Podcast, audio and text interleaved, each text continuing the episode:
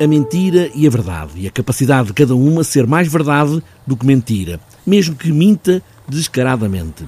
João Garcia Miguel, que encena esta peça a partir de várias ideias, algumas mitológicas e ancestrais, mas neste caso muito voltadas para os portugueses em África e na Ásia do século XX. A guerra colonial também traz muitas histórias a este labirinto. Se não for agora o momento propício e auspicioso, quando é que vai ser o momento propício e auspicioso?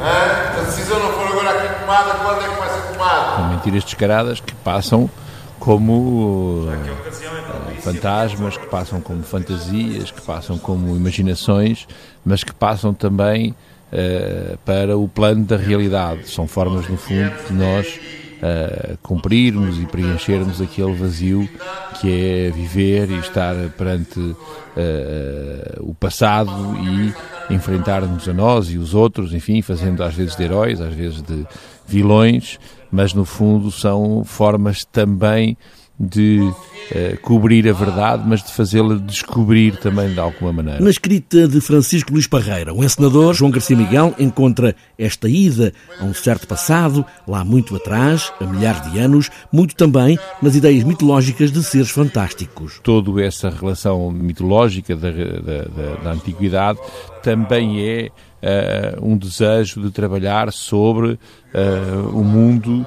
quando ele está coberto de uma certa poesia. No fundo, é uma espécie de uh, povoar o mundo de algo que só é possível uh, através daquilo que é desconhecido, daquilo que é a poesia, que a poesia nos, nos consegue uh, fazer voar sobre como fosse uma espécie de tapete voador ou de engenho de máquina que nos fizesse levantar voo e, e, e, percorrer o tempo e o espaço de uma forma diferente. Uma detentora de passaporte europeu e uma carga digna de levares às cavalitos, de onde com toda a certeza eu poderei pelo menos ver tão longe quanto tu.